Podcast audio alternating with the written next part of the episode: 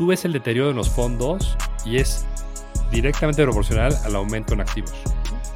Entre más dinero son peores los fondos. Imagínate este otro fondo de mil millones. Eh, SoftBank todavía le queda plata para invertir en Latinoamérica. Eh, y ponerle que debe haber un, digamos, un billón adicional entre el resto de los fondos, ponele, más o menos. ¿La región está preparada para esa cantidad de plata?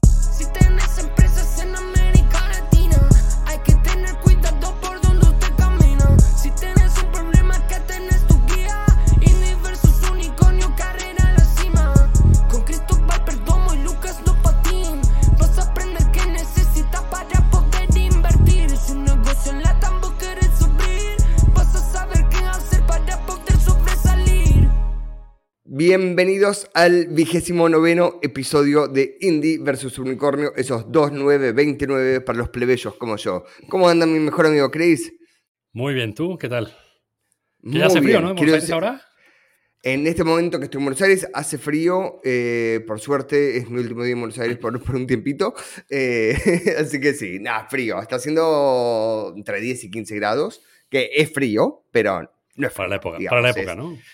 Habiendo vivido en Michigan, y, no es como, no es frío, o sea, por este clima salían en remera la mayoría. Es como, entonces es como, siempre me pareció gracioso eso.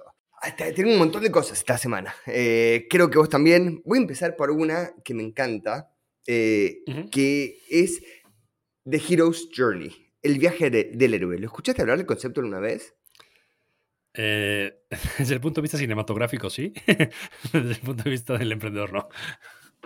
Perfecto. Es, digamos, lo mismo a fin de cuentas, ¿cierto? Porque creo que todos los emprendedores es una película, generalmente lo que estás viendo. O sea, es más, hay muchas que se convierten en películas.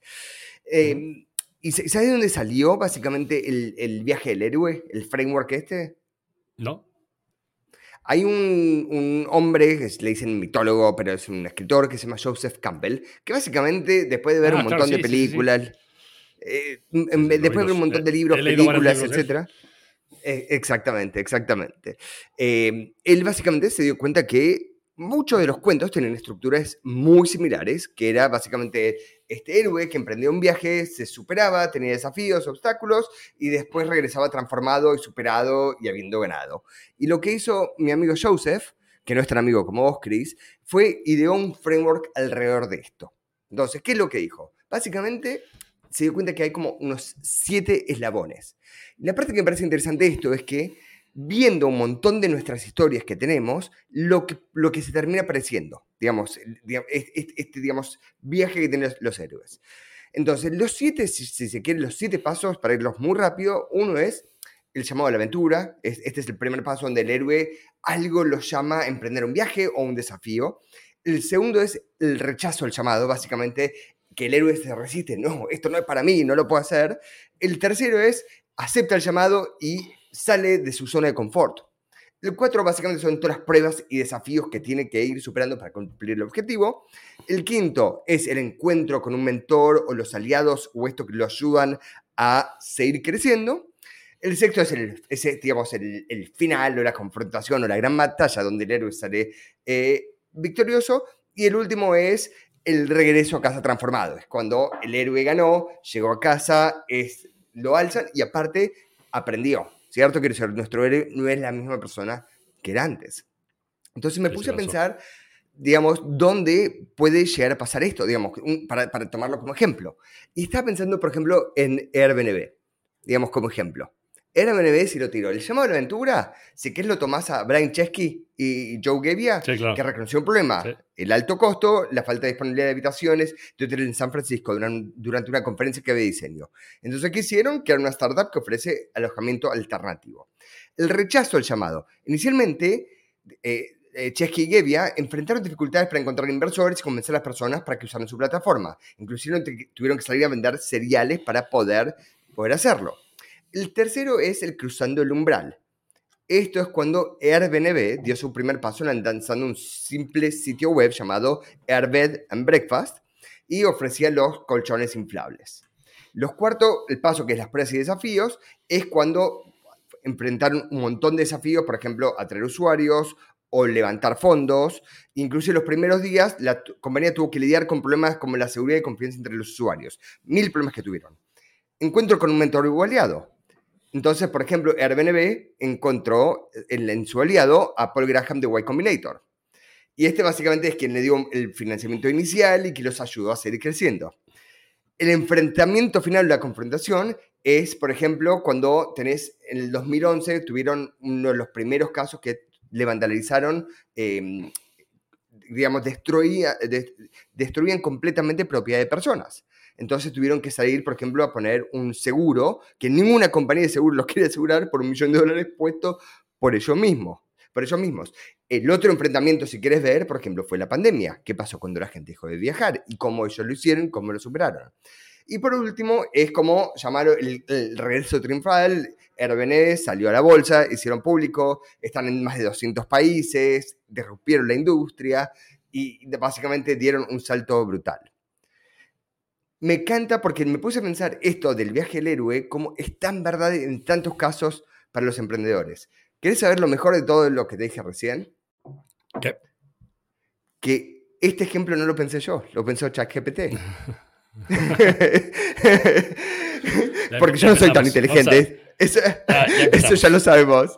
Entonces le fui a mi, a mi amigo ChatGPT y le dije, por favor, dame un ejemplo. Le dije, ¿conoces The Hero's Journey? Me dice, sí, por supuesto, y me explica el framework. Le dije, perfecto. ¿Se te ocurre en una startup que haya pasado por esto? ¿Me puedes dar el framework según esa startup?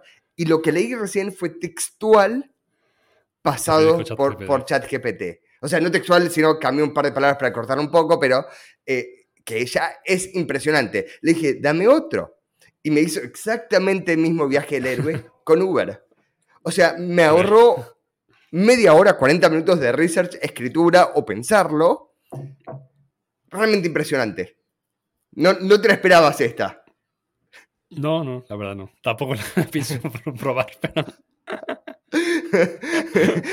Oye, a ver, aprovechando el apéndice, eh, hay un libro excelente de Hero's Journey que se llama How to Fight a Hydra. ¿Lo has leído? Ni he escuchado. De Josh Kaufman. ¿Qué es? Es un libro cortito de 70 páginas y es de estos tipos de libros que son, ya son metáforas de, tipo, el, ¿cómo se llama este que es famoso? El, el, el brasileño. Eh, ¿Pablo Coelho? Es, tipo Pablo Coelho. O sea, este es, es la historia de un caballero que va y mata a una hidra, ¿no? Que, está aterrorizando. Pero a través de eso te cuenta muchas cosas que uno ve en su vida y que son los retos. Y una parte muy interesante que es ya que mata a la hidra es, lo, lo vienen a tentar para que vaya a matar otra hidra, ¿no? Y él dice, pues debe hacer eso porque me fue bien una vez, yo no sé si yo, soy bueno para matar hidras, ¿no? Fui bueno para matar esa hidra, ¿no? Y tenía el momento adecuado para matar esa hidra, pero no se puede andar por el mundo matando hidras. ese es muy bueno. Y Joseph Campbell tiene un cuento muy corto que se llama The Gap in the Curtain, que habla sobre el tema de saber el futuro, ¿no? Y qué tan bueno o malo es saber el futuro. ¿no? Eh, esos dos son lecturas de 40 minutos a lo mucho cada uno, excelentes. me, gustó lo primero el, cuento de la hidra porque hay tantos founders que hacen una compañía, la hacen bien, hacen diferencia de plata para una vida, pero dicen, hasta que llegue, no quiero volver a emprender. O sea, tipo, no, no, es lo que quiero hacer ahora. Eh, digamos, maté una hidra y me alcanza y me sobra, no necesito volver al ruedo eh, y, lo, entiendo. Así que me, gusta el, digamos, el paralelismo ahí. ¿Conoces? Ah, ah, eh, nada más, un segundo más. De eso que dijiste, hay un libro excelente que se llama Am I Lucky or Am I Good? ¿Lo leíste? No, ni escuchado de vuelta. Excelente. Es un flaco que hizo una empresa en el com, la vendió en, no sé, 100 millones de dólares, y él te explica por qué nunca volvió a emprender, ¿no? Se dio cuenta que había sido 100% lucky. No sé, esto yo no la repito ni de golpe, ¿no? Pero te da, te da ejemplos muy concretos de qué fue lo que tuvo éxito. Y él, o sea, lo que te, lo que te enseña el libro es a diferenciar lo que es exógeno, o sea, lo que no tienes ninguna influencia sobre, y lo que él pudo influir, ¿no? Dije, hice algunas cosas bien, pero no es que esas cosas bien me van a hacer repetir el éxito. Hice las cosas bien en función de lo que tenía enfrente, ¿no? Eh, deja de buscar el nombre, de, te, lo paso para que lo pongamos en las notas, eh, porque realmente ese también es cortito y es una excelente eh, reflexión de emprender o no emprender. Espectacular. ¿Sabes lo que me haces acordar? Hay, eh, hay un concepto que me encanta, no solo me encanta, sino que estoy activamente eh, escribiendo y por publicar un artículo al respecto, que es el concepto de engineered luck, o sea, o de surface for luck. O otra palabra que se dicen es la serendipia, no existe esa palabra seguro, el serendipity, digamos, hecho ingeniería. Básicamente, el concepto es que la suerte existe, digamos, y creo que hay muy pocas personas en el mundo que no van a decir que la suerte de cierta manera existe, pero hay un submundo de personas, del cual yo soy un, gran, digamos, creyente y proponente de esto, es que la suerte de cierta manera se puede buscar o, las, o, podés abrir la superficie donde vos podés ir a atrapar la suerte, llámalo de cierta manera. Entonces, esto lo que dice es que en, teóricamente podés em, vos ponerte en situaciones donde vas a tener más suerte. Hay una frase que es espectacular de, Woody Allen, que es el, 80% del éxito es simplemente aparecer, ¿cierto? Es como... Just showing up. it's just showing up. Entonces, ¿qué es lo maravilloso de esa frase? Lo que dice es, si apareces, tenés más chance de tener suerte. Tenés más chance de cruzarte con la persona correcta o de tener la conversación que te puede llegar a cambiar o pavimentar el próximo camino o tener de alguna manera, digamos, esta superficie de suerte más amplia. Entonces, hay mil cosas que uno puede hacer siempre para, digamos, incrementar su suerte. Entonces, yo le creo a este emprendedor cuando dice, esto es suerte, ¿cierto? Quiero decir, tuve suerte. La pregunta es, ¿cuánto de la suerte podés, llámalo, o fabricarla o cuánto podés ampliar tu red para dejarte y exponerte a mayor cantidad de suerte. Porque yo creo que la suerte existe, pero hay que saber tener una gran superficie y hay que saber darte cuenta cuando las oportunidades están pasando cerca tuyo. Y yo creo que esas dos cosas es lo que más diferencian las personas de decir, uy, qué suerte tiene esta persona, uy, o qué suerte que tuve como emprendedor. Y seguramente no es que tuviste suerte, sino que es, estabas en el lugar correcto, o estuviste en cientos de lugares hasta que diste en el lugar correcto. O sea, no es que te quedaste con un solo lugar, sino que diste en cientos de lugares. Y cuando pasó la oportunidad correcta, decidiste darlo, todo. Entonces, ¿es suerte? Y sí, de cierta manera es suerte. Pero, a ver... Es que hay dos, tipos de suerte, ¿no? Ah, hay el suerte, me gané la lotería, ¿no? Que yo creo que pues no hay que apostarle eso. la probabilidad es muy, muy, muy, muy baja. O, o la suerte de el día que vino el tipo a buscar un diseñador para una página, yo era el mejor diseñador que había en Argentina. O sea, tú crees esa suerte porque otra vez que metiste antes, ¿no? Por, por supuesto, tenés que suerte que justo fuera a buscar el diseñador. La pregunta es, ¿cómo llegó a vos? ¿Estabas en suficientes comunidades donde te conocían y te podían recomendar tu nombre? ¿Estabas conectado de todos lados para que esta persona llegue hacia vos? Entonces, yo creo tiene mucho trabajo atrás, ¿no? tiene trabajo. E, y, eso, y ese es el concepto de, digamos, digamos, engineered luck. O sea, sí es suerte, estamos de acuerdo, pero vos puedes hacer mucho para afectar tus chances de tener esa suerte. Y ese justo es, es, un, es un, concepto que a mí particularmente, eh, digamos, me, me, importa. Hablando, hablando de libros, ¿alguna vez pensaste en escribir un libro? Todos los días de mi vida. ¿Literal? ¿Todos los días? Literal, sí. Literal. ¿Y, alguna vez escribiste algo? O sea, las cartas de ustedes son muy buenas. O sea, porque básicamente, antes, dando, una interna, Cristóbal y yo, cuando antes de empezar el podcast no nos conocíamos, nos presentaron amigos en común. Entonces me puse a ver quién es Cristóbal, básicamente, y escribís bien. O sea, quiero decir, viendo las cartas, viendo las comunicaciones, que asumo que sos vos, eh, son buenas. No, es ChatGPT, pero eso no vamos a hablar de eso. Son audios que grabo y le mando a ChatGPT. me parece espectacular, sacando que creo que no existía en esa época. ¿Qué, qué, qué, es lo que existe? Contame, ¿por qué pensás todos los días? ¿Qué escribís? Dame, contexto, eh, que no sé nada al respecto. Creo que hablamos, ¿no? Yo desde los 10 años a los 30 años escribí todos de mi vida en un diario, ¿no? Eh, mucho acerca de qué me pasaba o qué pensaba y mucho historias, ¿no? O sea, de repente cosas que se me ocurrían. Entonces, como que nunca llegué a eso a centrarlo en una sola, en un solo hilo. Y eso es lo que tengo ganas de un día hacer, ¿no? O sea, por ejemplo, Twitter, la razón por la que escribo en Twitter, si tú lees mi, mi timeline, todo es lo que le quisiera dejar a mis hijos. O sea, cada vez que escribo algo en Twitter, lo que pienso es, si un día algo me pasa, quiero que mis hijos lean el, hilo de Twitter y están muchas cosas que he pensado o que he aprendido. Eh, es la razón por la que escribo en Twitter, porque me parece una manera muy fácil de tener este diario. Eh, me gustaría hacer eso como con mucho más forma. Perfecto. ¿Y, por qué lo pensás todos los días y todavía no, no entró a la prioridad? ¿Por qué, por qué no subió al riveristado? Es una excelente pregunta. no sé, no, no tengo una buena respuesta. Tengo que hacerlo y, ojalá lo pueda hacer pronto. Te, tiro una que escuché que no lo probé todavía, pero me parece fascinante y esto no lo digo en joda. Hay una página, creo que se llama ChatPDF, eh, déjame buscar la URL exacta, es chatpdf.com. Y lo que puedes hacer es básicamente le subes un PDF y vos podés hablarle, o sea, como, como, como GPT a ese PDF con la información que tiene ese PDF. Vos que tenés tanto esto, sería interesante escanearlo, lo armás en un PDF, lo subís a, una plataforma al estilo y le puedes chatear. Digamos, y ver, digamos, y hablar con vos mismo, con tu voz mismo pasado, digamos. Ya, ya. Pues, lo que me puede ayudar a, a arrancar sería bueno. Audiencia, estamos cerca de que Cristóbal pruebe algún tipo de GPT. Muy cerca, ¿eh? eh quiero decir, siento que los próximos tres meses está haciendo Cristóbal con la mano tipo al milímetro. Es interesante lo que se puede hacer. Yo me puse a pensar, te, cuento un poco mi viaje con esto. Me puse a pensar que, que quería escribir un libro, de repente.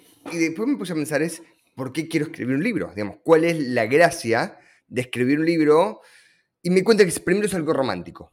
Digamos, es, como esta noción de algo que perdura en el tiempo y, es como, viste, plantas un árbol que, dura muchísimo tiempo.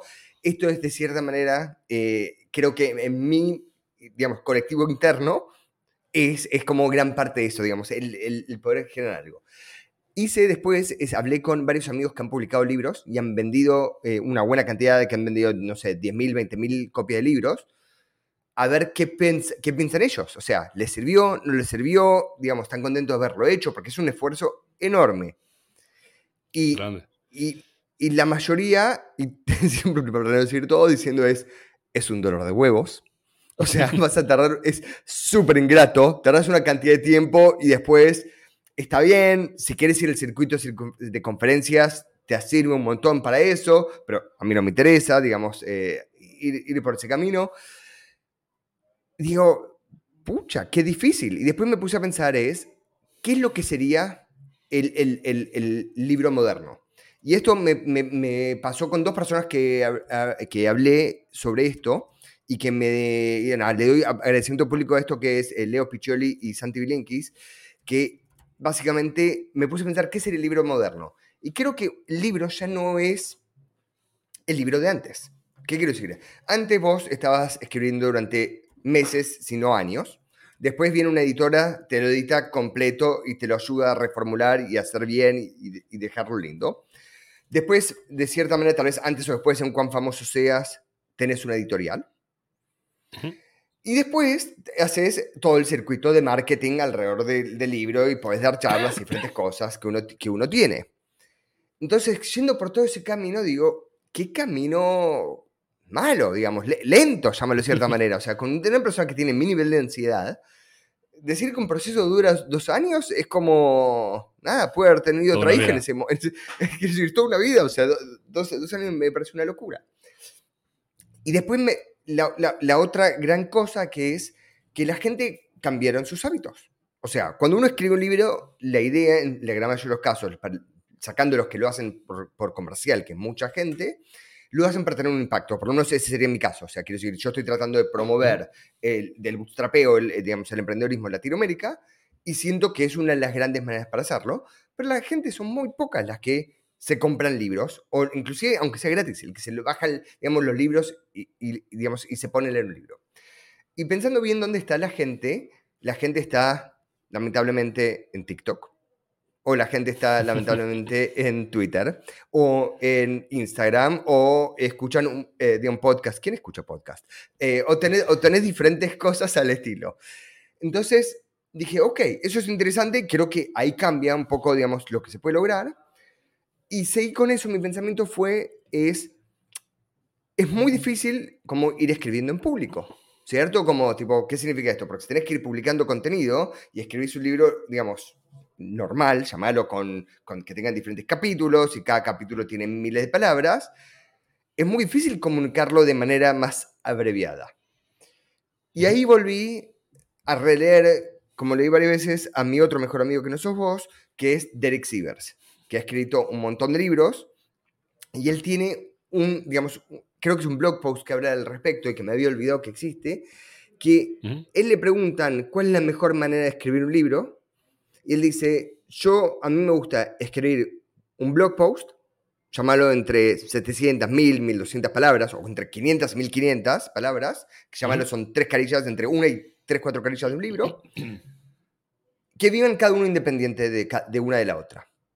Y una vez que tenés suficiente de esas, si tenés un cierto hilo conductor, tenés un libro. Y eso, eso es la palabra de una persona mucho más inteligente que yo. Y la verdad es que me puse a pensar, tiene toda la razón, y al mismo tiempo es una manera de poder encapsular y comunicar como, como digamos, la gente quiere ser comunicada hoy en día. No la gente brillante que escuchó podcast como este, para aclararlo. Esto estamos hablando de la gente normal. Evidentemente, si, si quieres escribir un libro para hacer dinero o para ser famoso, estás en equivocado, ¿no? Eh, Por supuesto. ¿cuántas, ¿Cuántos libros crees que lee el americano promedio al año? El americano, yo diría 0,5, 2. Menos de uno. Es menos, de uno, ¿no? creo, creo que tenemos que hacer una pausa acá. Creo que de ahora en más tenemos que hacer un pacto público de básicamente lo que sería en el fútbol dejar la pelota servida para que el otro meta el gol. Entonces, la próxima vez que hagamos una, pregunta así, yo te voy a decir, y seguro son ocho libros, para después decir, no, es menos de uno. ¡Uh! Es verdad. No, es así. Entonces, de ahora en más, tenemos que hacer ese, ese, pacto entre nosotros de no dar la respuesta, digamos, que creemos que es correcta, sino la, la respuesta que le deje listo el gol al otro. ¿Trato hecho? No sé si me gusta. Menos de un libro, entonces.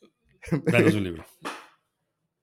Menos libros. Eh, y, y, estoy de acuerdo. Por eso me puse a pensar por este camino y digo, esto es interesante, digamos. Es por primera vez digo, tengo la oportunidad, y aparte es inmediato, ¿cierto? Porque escribís un capítulo y lo publicás uno por semana y al cabo de un año tenés tal vez 50 capítulos y 50 capítulos es un, es un libro.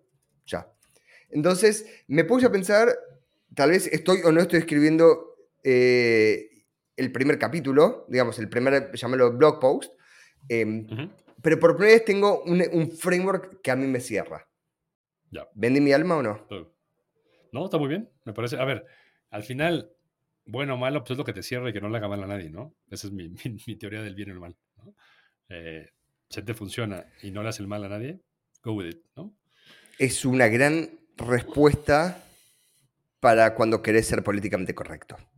no, o sea... no, no, no, lo, creo, lo creo firmemente. ¿eh? Estoy completamente convencido de que. Si viene tu socio Eric y te dice lo mismo, ok, alguien cercano, y Eric no lo conozco, así que nunca hablé ni, hora en mi vida. Así que si él viene y te dice lo mismo, ¿qué respuesta le das a él? La misma. ¿La misma? Sí. a ver. yo le diría. a ver, esa sería la respuesta la segunda pregunta de él es, ¿qué harías en mi lugar? Ahí sí es diferente, ¿no? Ahí es, yo, para mí haría esto, pero es porque soy yo. Pero tampoco veo mal que tú hagas eso porque eres tú, ¿no? ¿Qué justo está pensando? ¿Qué harías en mi lugar? yo, yo dejé de usar chat GPT y podría escribirme. ¿No? No, a ver, si lo hago esto, seguramente no creo que lo haga, seguramente lo haga con otro humano, porque em, los que escuchan esto, escribo tan mal como hablo. O sea, no es que por escrito soy mejor, entonces siempre voy a necesitar ayuda en, todo eso, eh, mientras que los conceptos sean los correctos, eh, está perfecto. Y es lo que creo que nunca vi en el mercado en español, que me encantaría que haya y, y que estoy, digamos, no vi hasta ahora un lindo libro de regalo de emprendimiento. ¿Viste? Como un, regalo que vos decís, quiero regalarle esto a mi sobrino de 20 años. Si te iría a hacer eso, ¿qué, libro le regalas? Un libro que no sea en inglés. Sí, no, no, pregunto, no me he hecho la pregunta, ¿eh? No tengo respuesta. Eh, eh, ahí tiene la respuesta. Pero me gustaría. hasta ahora, hasta ahora no encontré ninguno y creo que ese es un concepto que sea algo que sea fácil, approachable, o sea, no, digamos, para personas tan inteligentes como, como vos y ChatGPT, digamos. Eh, yo, tengo un hijo de 15 años, no, ya cumplió 16 hace un mes, y, y ve su reading list y me preocupa porque va a acabar o de Papa o del Chapo o va a ser un Elon Musk, ¿no? Porque además son, libros que yo le he acompañado a comprar, ¿no? Uno es de 48 Power, Loss of Power, ¿no? El de este famoso, de Robert Greene. Librazo. ¿Lo leíste Luego, ese? Negotiate Like Your Life Depends on It. Otro librazo. Eh, How to Get to Yes, ¿no? y, así. Y, le faltó el, Never Split the Difference. O sea, nunca, nunca Ese, ese, ese, perdón, ese, ese, ese, ese Never Split the Difference. Es el de Negotiate Like Your Life Depends on It. Ese. Eh, ¿Qué más tiene? The Art of Seduction. a ver, pero no tienes que estar contento que lee. Ya es un montón eso. No, no, a ver.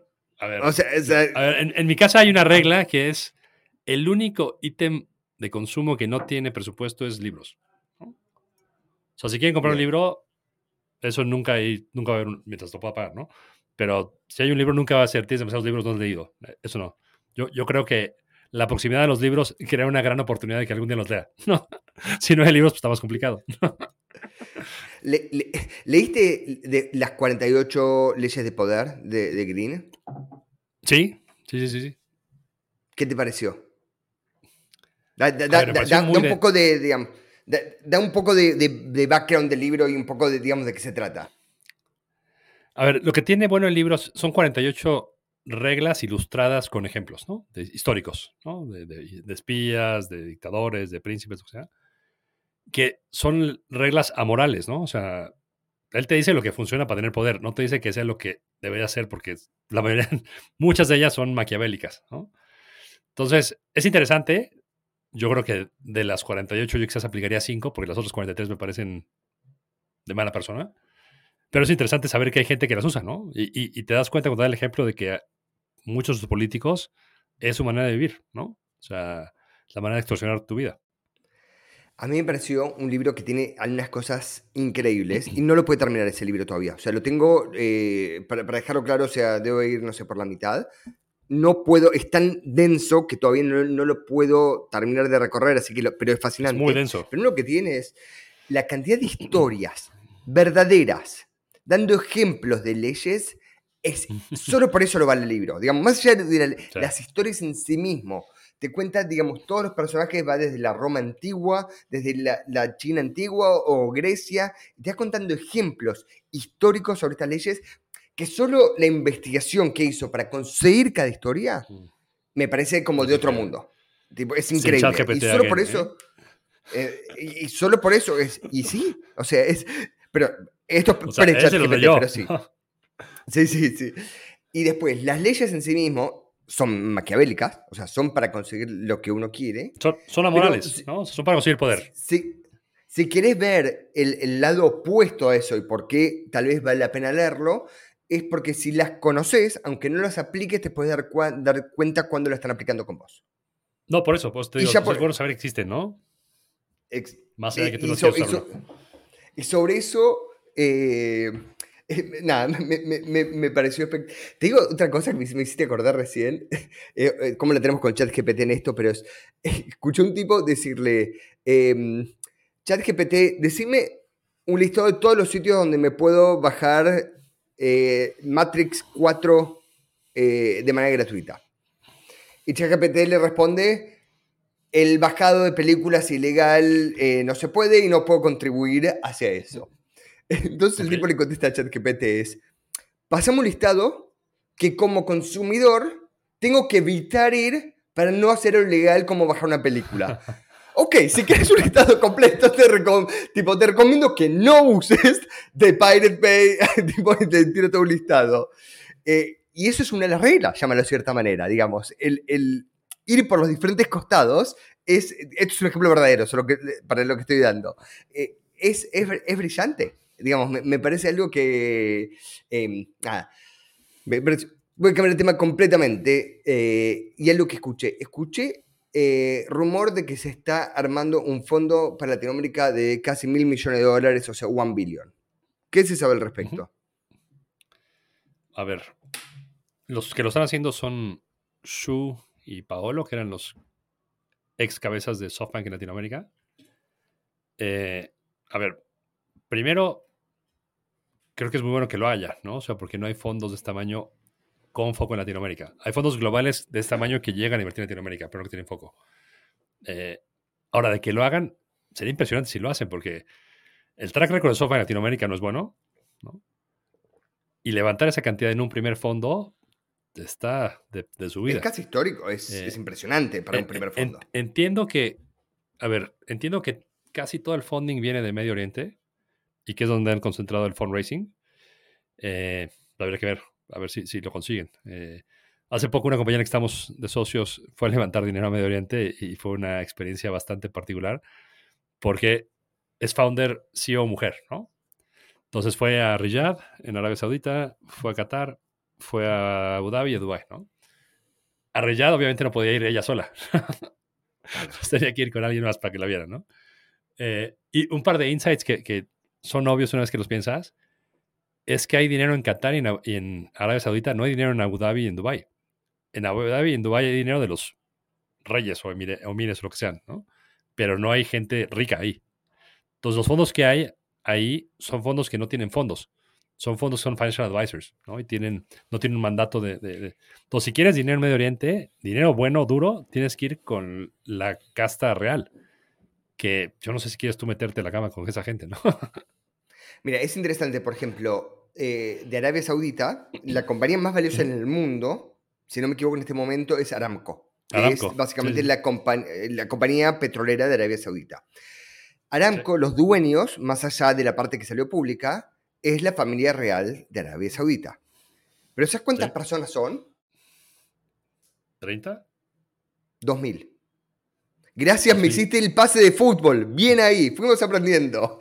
Muy bien. son, son prácticamente 2.000 personas que están, digamos, por supuesto, no, en, no todos en igual tamaño, ¿cierto? Tenés, digamos, eh, algunos que tienen muchísimo más pesos que otros eh, y muchísimo más dinero, pero hay muchísimas personas individuales que tienen fondos ridículamente altos y family offices ridículamente altos. Estoy de acuerdo. Eh, no sé si es de los lugares donde uno quiere ir a levantar dinero.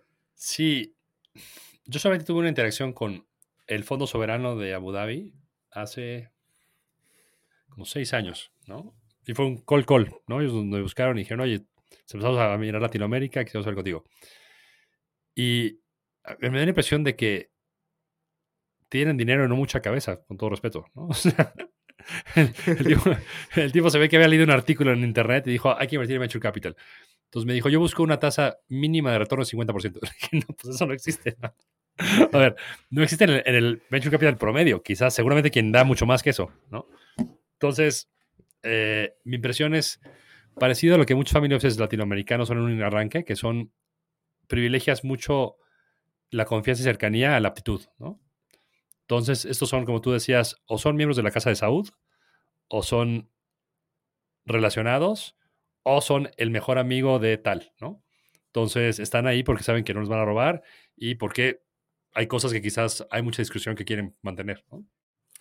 Sí, y estoy contento que aparte de ya ofender a los mexicanos, colombianos, chilenos, argentinos y uruguayos, ya sumamos al UAE, a los Emiratos Árabes Unidos, a este listado tan, tan noble.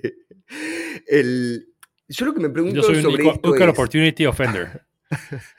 me parece muy bien y, y eso estamos, estamos de acuerdo. El, la parte que no puedo entender de manera sana es ahora levantó CASEC un fondo nuevo de casi mil millones de dólares, ¿cierto? 970 millones o 75 millones. Mucho dinero. imagínate este otro fondo de mil millones. Eh, SoftBank todavía le queda plata para invertir en Latinoamérica. Em, y ponerle que debe haber un, digamos, un billón adicional entre el resto de los fondos, ponele, más o menos. ¿La región está preparada para esa cantidad de plata? Mm, es una excelente pregunta. A ver, creo que es muy diferente el approach, porque Kasek sigue diciendo que es un fondo de early stage.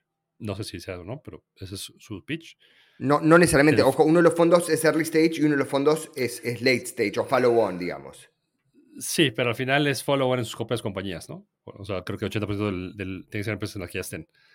Eh, creo que es muy diferente lo que están tratando de hacer los ex SoftBank, que es un fondo para hacer solamente growth, ¿no? Con lo cual es un perfil mucho más eh, eh, conservador en cuanto a retornos y riesgo.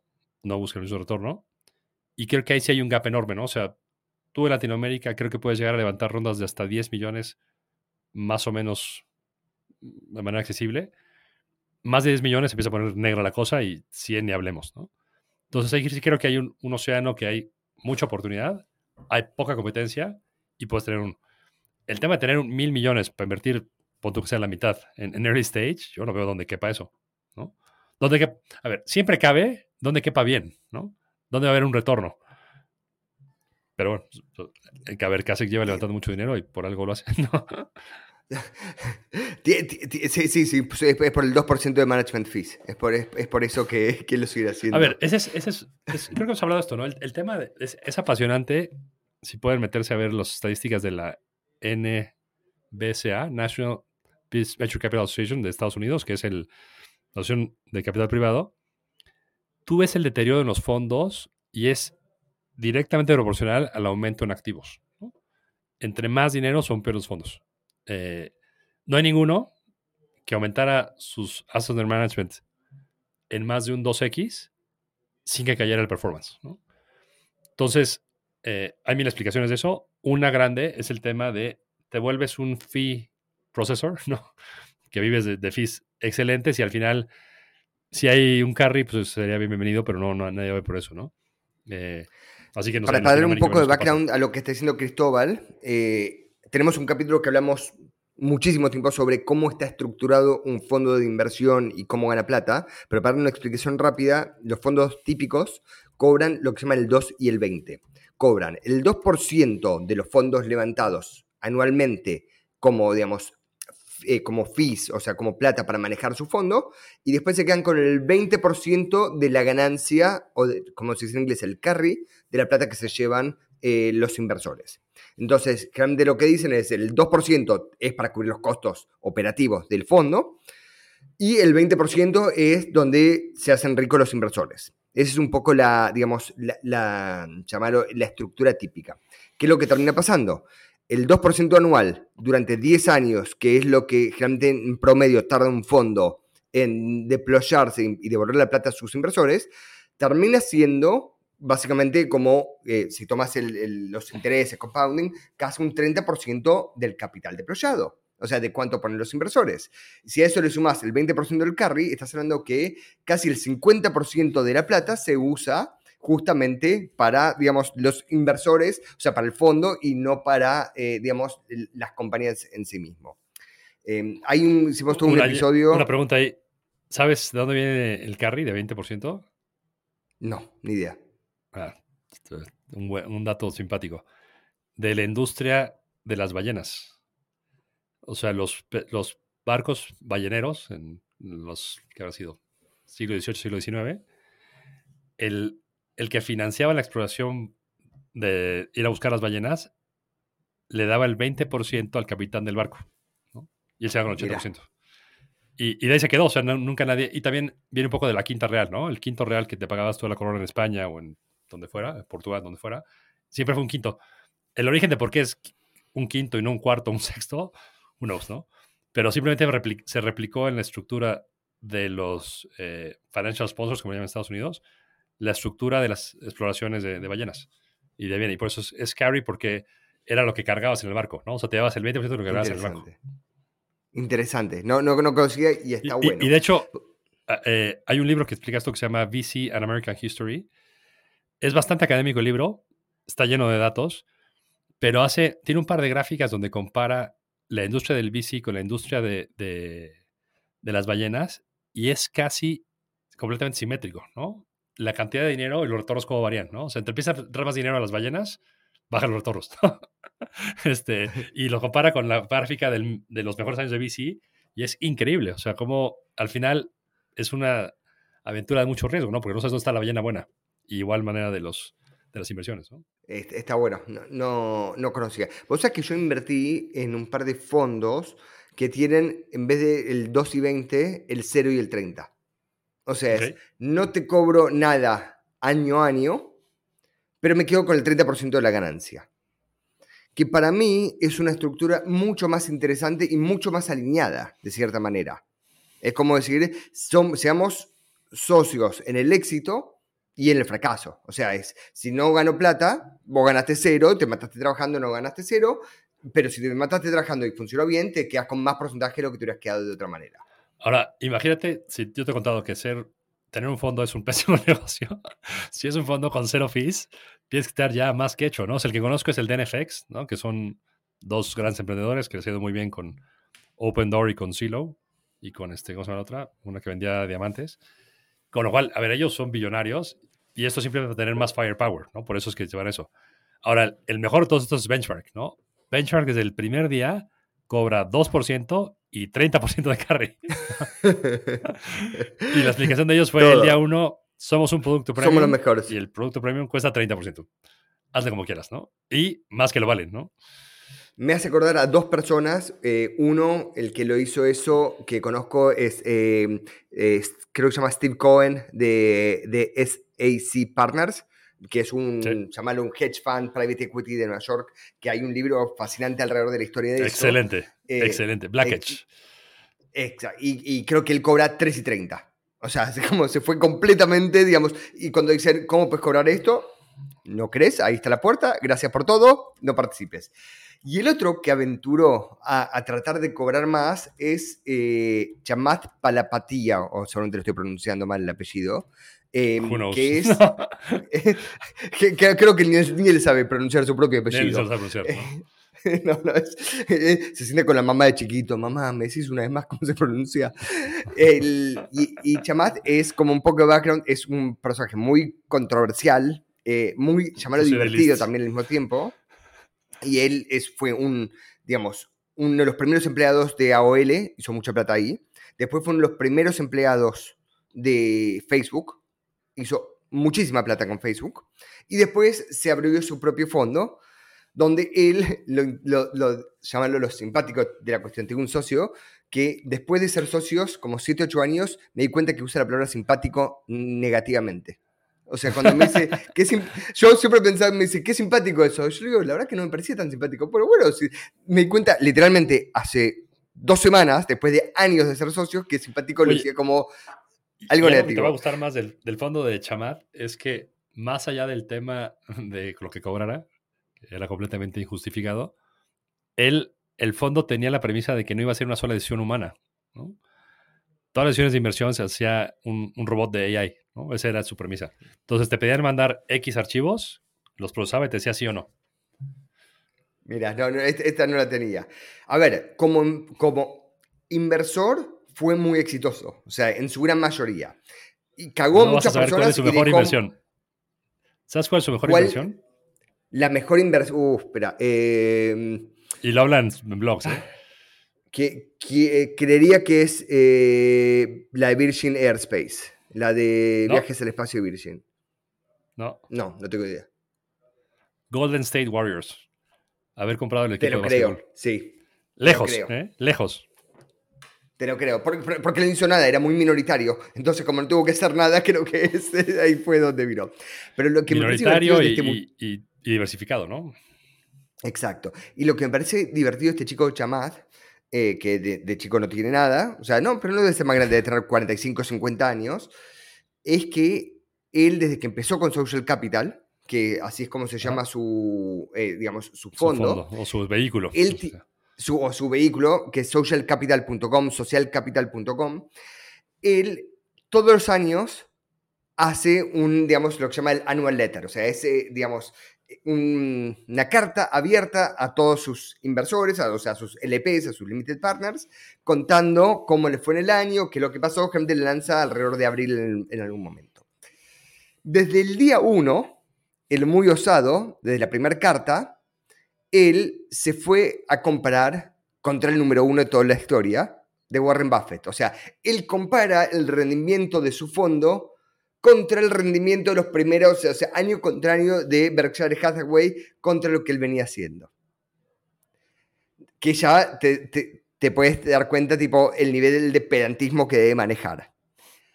Este último año le fue mal, porque se cayeron todas las, digamos, el 2022 fue un año desastroso para él, porque hizo un montón de SPAC, sacó compañías públicas, esas, le fueron pésimo, bajaron 80% de las acciones de muchas de ellas, por ejemplo, Sophie, y el muy osado no admitió nada, o sea, es como, tenés que leer la última carta anual que está, la verdad que está muy bien escrita, o sea, no, tipo, de, eso que es brillante, es brillante. Y él básicamente no dice nada. Y hay una partecita donde él escribe y, escribe como dos párrafos de manera súper elocuente. Digo, ¿qué, ¿qué, es lo que dijo? Lo volví a leer tres veces hasta que me di cuenta es... Él está diciendo en palabras fancy, o sea, en palabras muy, digamos, majestuosas, está demasiado apalancado, tenía demasiada deuda y me hicieron lo que se llama un margin call. O sea, básicamente es, me pidieron que devuelva esa plata, entonces tuve que liquidar posiciones. Un, margin squeeze. un margin squeeze. ¿Cómo se, no sé cómo se dice en español. ¿Tenés idea? El, digamos, el, es como... No sé. Es básicamente cuando te prestan plata, vos gente pones digamos, algo en garantía, cuando eso que tenés en garantía baja de valor, a vos te, o, o, digamos, o el short que estás haciendo sube del costo, te pueden pedir plata adicional para seguir cubriéndolo. Y él no lo tenía y tuvo que salir liquidar cosas. Pero en vez de decir muy simplemente, me hicieron margins call, me, digamos, me hicieron squeeze, te pone palabras, digamos, tan bellas. Hay que ser bueno para contar historias. Esa, esa, eh, básicamente, si querés decir lo que aprendo de él es, el storytelling es absolutamente todo.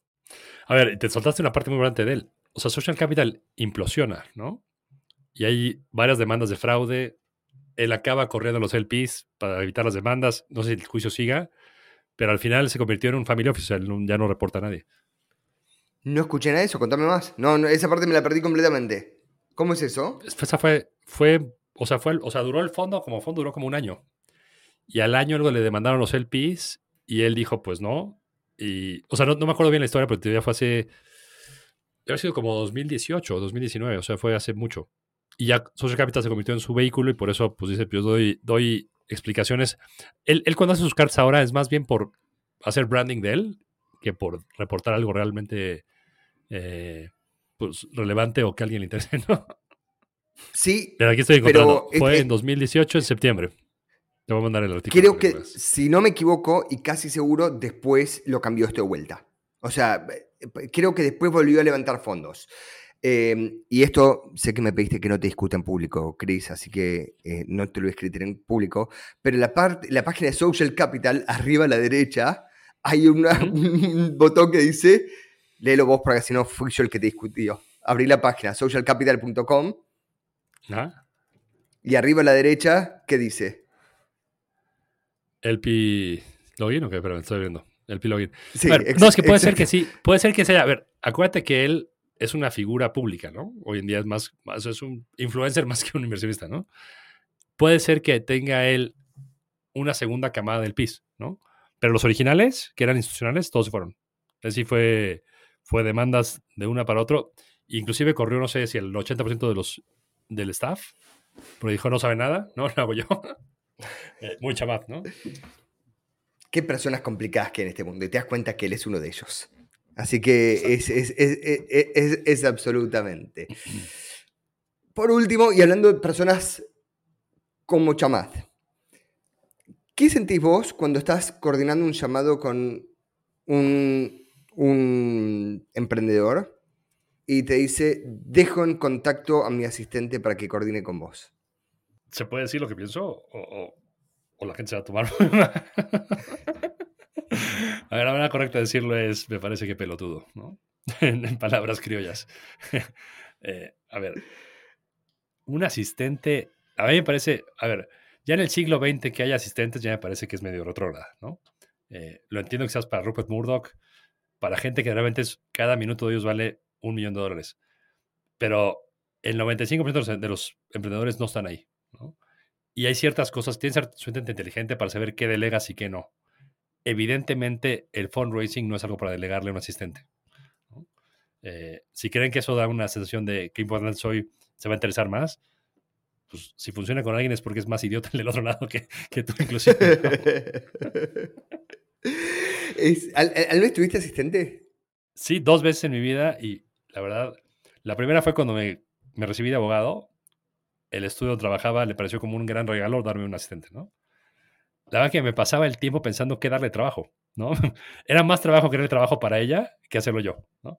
Eh, por ejemplo, en esa época todavía se dictaban cartas. Entonces, dictar la carta a ella me tardaba mucho más que escribirla yo.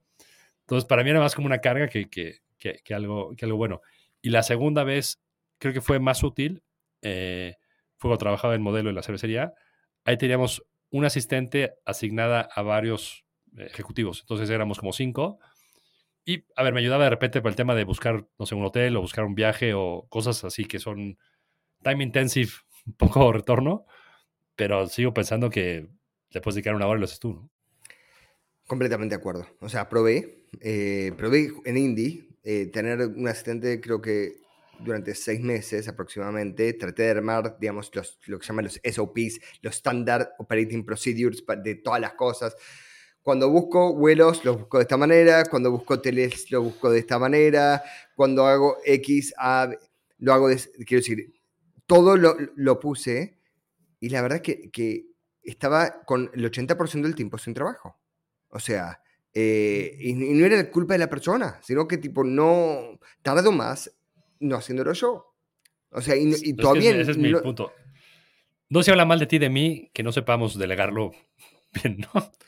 Pero sigue siendo más rápido hacerlo yo. 100% y es una buena pregunta porque tal vez hay, digamos, tal vez, digamos, personas que sepan delegar. Hasta ahora no he conocido un caso donde la persona, digamos, le saca todo el tiempo encima, digamos, versus lo que tiene que estar explicando, después controlando, después doble chequeando, después corrigiendo errores. Em, todavía no lo voy a entender. Y, y, sobre eso yo estoy con vos que tu startup tiene que tener muy buen tamaño, digamos, llamalo, no sé, mínimo 20 millones de revenue, o sea, de, de facturación para arriba, hasta, que, hasta que vos digas necesito un asistente. Y si tenés un asistente, mejor que haga muchas otras cosas también en la compañía. O sea, y no solo ser tu asistente. Y mejor que no haga nada de fundraising. y, mejor todavía. Mejor todavía. Mejor todavía. Bueno, ah. eso fue un episodio. Em, recuerden nuestro pacto. Si están en YouTube, suscríbanse. Si están en Spotify, suscríbanse. Lo mismo en Apple Podcast y después dejen comentarios, preguntas.